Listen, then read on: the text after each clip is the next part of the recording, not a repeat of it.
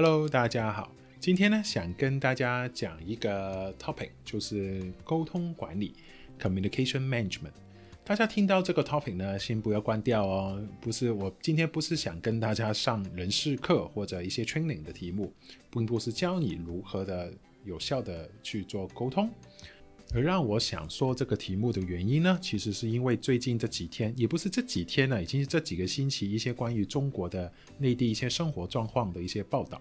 那事情是这样的，我很快的说一下，就是呢，因为呃之前说过嘛，澳洲供煤、供炭的关系，因为有贸易战的关系，所以现在中国呢，之前的一个月呢，很多地方都要断电。或者有限制的去供电，最主要原因是因为中国现在还是有七成的电力呢是靠那个烧煤去发电的，再加上呢，中国北方冬天来临了嘛，那个严寒了的，其实很多中国东北、西北的地方都是靠烧煤去供暖的。事情就是呢，很多城市，而而大部分那些小城市啦、小地区的地方呢，都是有他们自己的规章制度，就要求他们呢不可以烧煤去供暖，要供暖呢一定要开那个电暖炉。可是呢，其实中国农村或者很多地方很多家庭，你想想看，月收入都是少过两千块的，其实他们不是不想开电暖炉，是因为他们没钱去付那个电费。而一些地方政府呢，为了响应。中国一个大方向，对不对？国家的大方向一定要跟从的嘛。所以呢，他们盲目的就是说，把一些家庭里面的煤把它收走啊，充公啊，然后还有如果家里面是烧煤烧坑的那些建筑啊，都要把它拆掉，就让你家不可以烧煤去供暖，逼着你一定要开电暖炉。所以呢，我看到有其他一些内地的 YouTuber 呢，去访问那些真的很穷困的家庭，特别是老人家的家庭，他们本来就住在农村，他们已经习惯了去烧煤、烧坑去洗去供暖的。第一，他们根本就没有钱去买好一点的电暖炉，而且呢，他们可能买个一两百块的电暖炉回来呢，其实那些电暖炉呢，其实完全是没用的，因为呢，第一它不够热，不够暖。第二呢，它是很耗电的，那就是恶性循环啊。它又没钱去付那个电费，可是呢，用了很多钱去买那个电费呢，而不够温暖。在那个西北很多地方零下十几度地方呢，他们怎么去生活跟生存下去呢？很多现在呢，他们不可以烧煤嘛，他们就去捡啊树枝啊树叶啊，过那种野人以前的那种年代，自己在家里面起个火，就最起码让自己不会冷死嘛。其实呢，我是去查了一下的。其实中国政府或者地方呢，对于那些农村低收入人士呢，他们的电费呢是有补助的。可是他们的补助呢，就是说可能以一年。或者半年里面，它有多少度电是一个很便宜的价格。可是当你一超过这个度数了之后呢，你的价格呢是非常高的，一般的农民呢是不可能负担得起的。还有网上有一些 YouTuber 呢去做了一些实验，比如说一个家里面如果有一个电暖炉。你真的要让家里面可以适合人类居住一个温度呢？这个电暖炉呢，基本上一天要开八个小时。他们测试了一下，如果这个电暖炉开八个小时，如果你在那些零下十几度的地方，这样开一个月呢，你的单单一个电暖炉的一个电费就已经快要超过一千四百块了。如果一家人，如果你是三口呃三代人的家庭，家里面三个房间三个电暖炉的话，你想想看，一个月这样子，你就要付四五千块的电费，只是为了供暖。这是在中国，尤其是穷困地方是不可能付出这个钱的。你让他就是要么就冷死，要么就饿死嘛，对不对？那为什么我会觉得从这个新闻，从而我想说那个沟通问题呢？因为我是觉得这个从头到尾，这个所产生一个社会问题或者一个中国特色的问题呢，就是沟通所产生的。因为中国地方太大，牵涉的人也非常的多。其实呢，在很多偏远地区或者农村地区，他要知道这个中国大发展、大发展啊，或者他们一些中国干部的一些 direction 呢，他们都是从他们的领导而听到过来的。而你要知道，中国的领导是何其的多啊，一层一层下来，其实在这个制度跟这个条件之下，很多其实不应该发生的问题，都是从沟通上面或者从信息传递上面而产生的一个错误。又或者是说，他们根本就缺乏一个双方沟通的一个概念，他们只是一个单单方面的一个信息的传递，就是说，老板叫我做什么，领导叫我做什么，我就要去做，我都不管这个事情到底对不对。又或者是这个事情的最终目标是什么，听到这里呢，所有上班族在公司打工的人会不会觉得特别的熟悉呢？其实运行一个国家，其实跟运营一个公司是没有什么太大的分别的。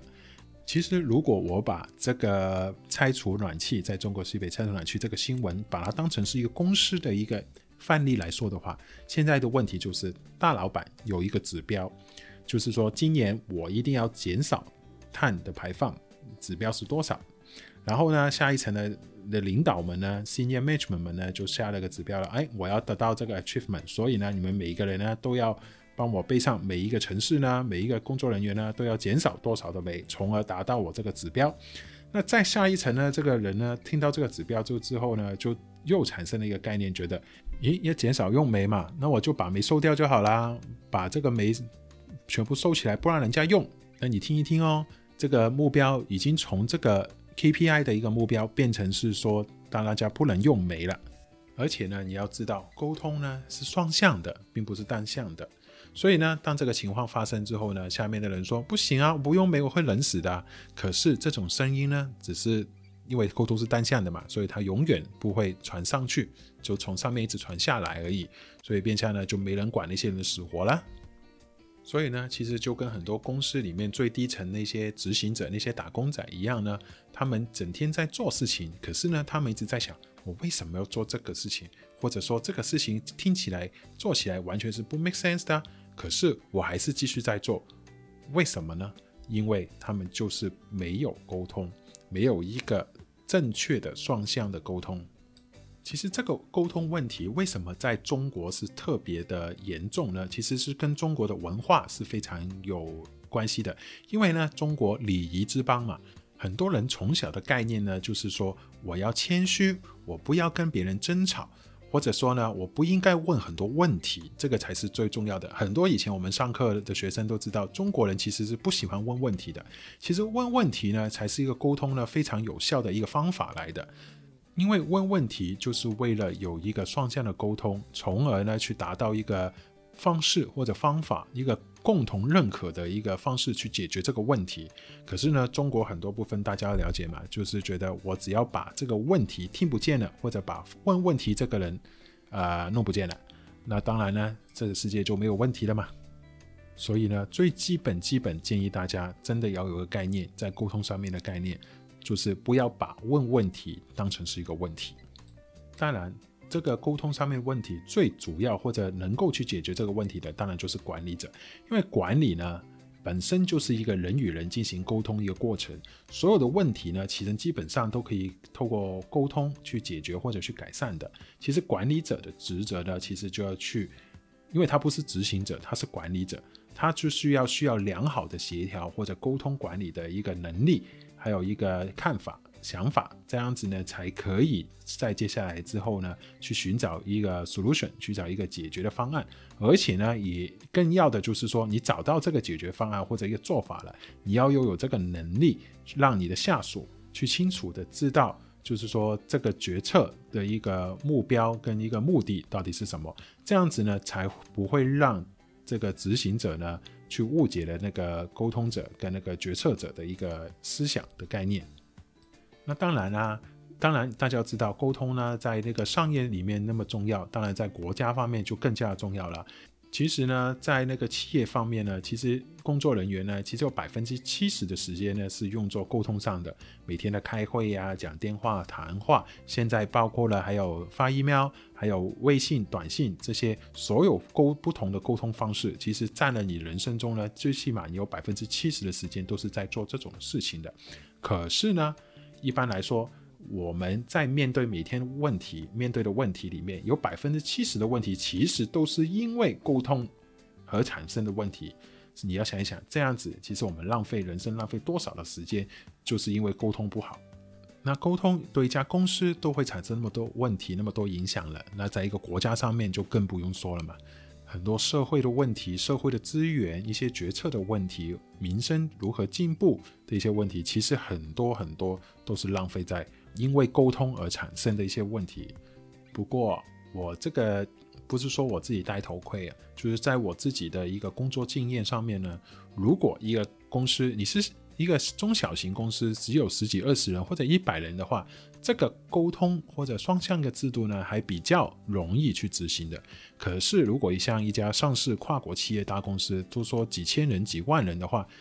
如果每个人都有自己的意见，或者有都自己的问题想去发表的话，其实呢，这个也不是对一个商业运行一个非常有效的一个方式。那更何况就是在中国有十几亿人口的一个国家，如果像用用美国这个方式去在中国运行的话呢，真的我不敢保证说会不会比现在中国的一个比较专制跟一个单向的方式来得更好，这个真的没人知道的。那我们作为一个小小的市民，一个人类，我们能做的呢，就是在自己一个角色上面，包括了家庭的角色、工作的角色、对这个社会的角色或者朋友的角色，你都要尽量做好自己一个小范围里面的一个沟通问题。当然，你可能管不了这个那么多人、几万人的一个沟通，不是所有人都是 CEO、COO 嘛。你能做好的就是说，你要跟你的家庭有一个很好的沟通，你要跟你自己的同事、跟你的朋友，千万不要再产生一些沟通上面的误会。说起这个呢，诶，不知道多少人呢会像我或者有一些朋友呢一样呢，都会有电话恐惧症，并不是说害怕使用电话，因为我每年每天都在使用电话，只是我们会害怕电话的铃声响起，因为呢，我们已经习惯了，并不是做口对口、面对面的一个直接的沟通。都是通过通讯软体啊、email 啊、social media 啊上面去做一个沟通。